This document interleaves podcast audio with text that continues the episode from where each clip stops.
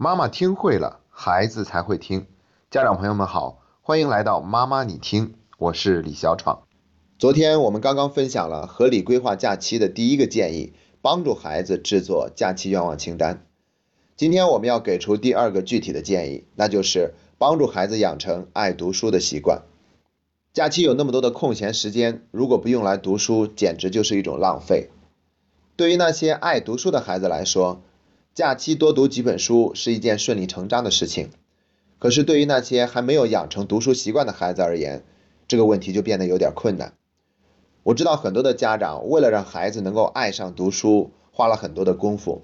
曾经有位爸爸就告诉我，他每天在孩子放学的时间，一定会抓起一本书坐在那里看。所以孩子进家看到的第一个场景就是爸爸正在读书。其实这位爸爸平常很不爱读书，但是为了给孩子做一个示范，他宁愿每天都这样做。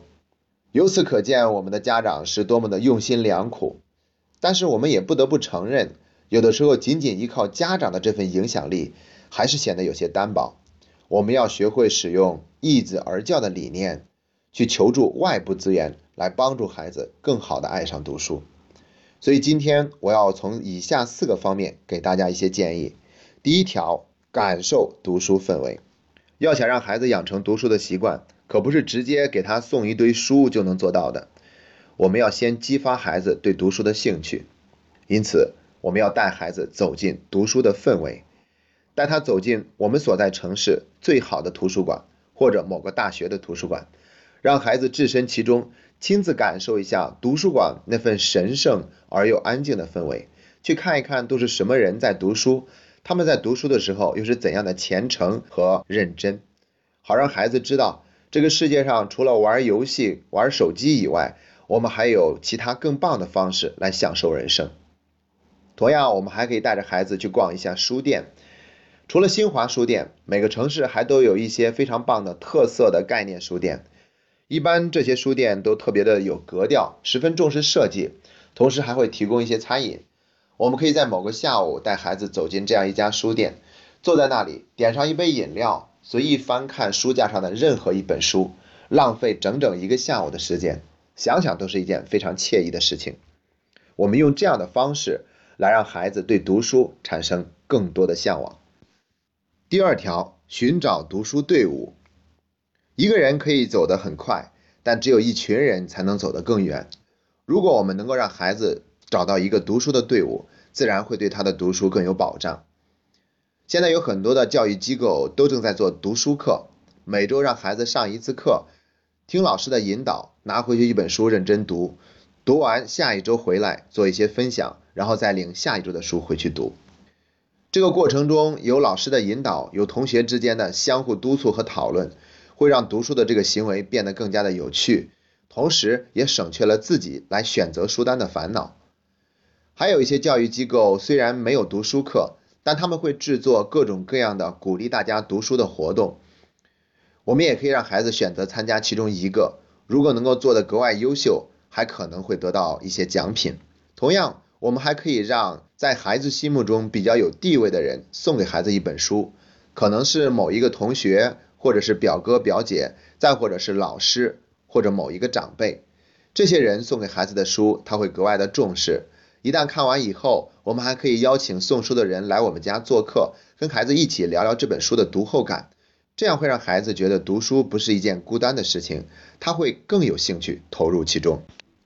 第三条，丰富读书方式。即便孩子有了读书的队伍，可在一起读书的时间也依然很有限，可能一周只有一次，更多的时间还是孩子自己在家读书，所以我们家长要做好陪伴，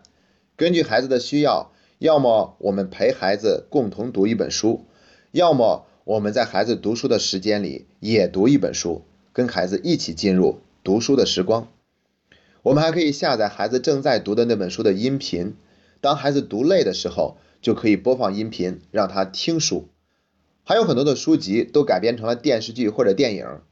我们可以让孩子在读完书以后欣赏一下电影版，比如《哈利波特》就是这样。再比如《纳尼亚传奇》也是这样，我们可以让孩子在看完了书和电影以后，再去讨论书中的一些文化，比如《纳尼亚传奇》里面就提到了很多基督教文化，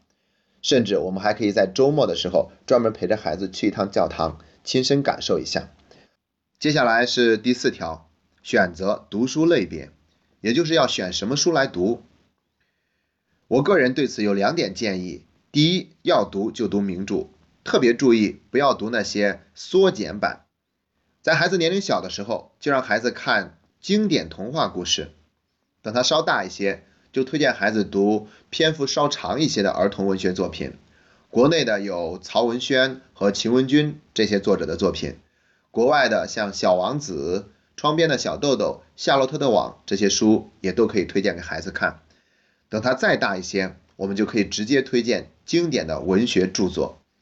像《堂吉诃德》《悲惨世界》《茶花女》《平凡的世界》《活着》，还有金庸的一些主要著作，我们都可以推荐给孩子读。注意，我们不要低估了孩子的阅读能力。我就见过一个七岁的孩子，已经把《三国演义》看了好几遍，而且他对于里面的重要环节和人物都记得是滚瓜烂熟。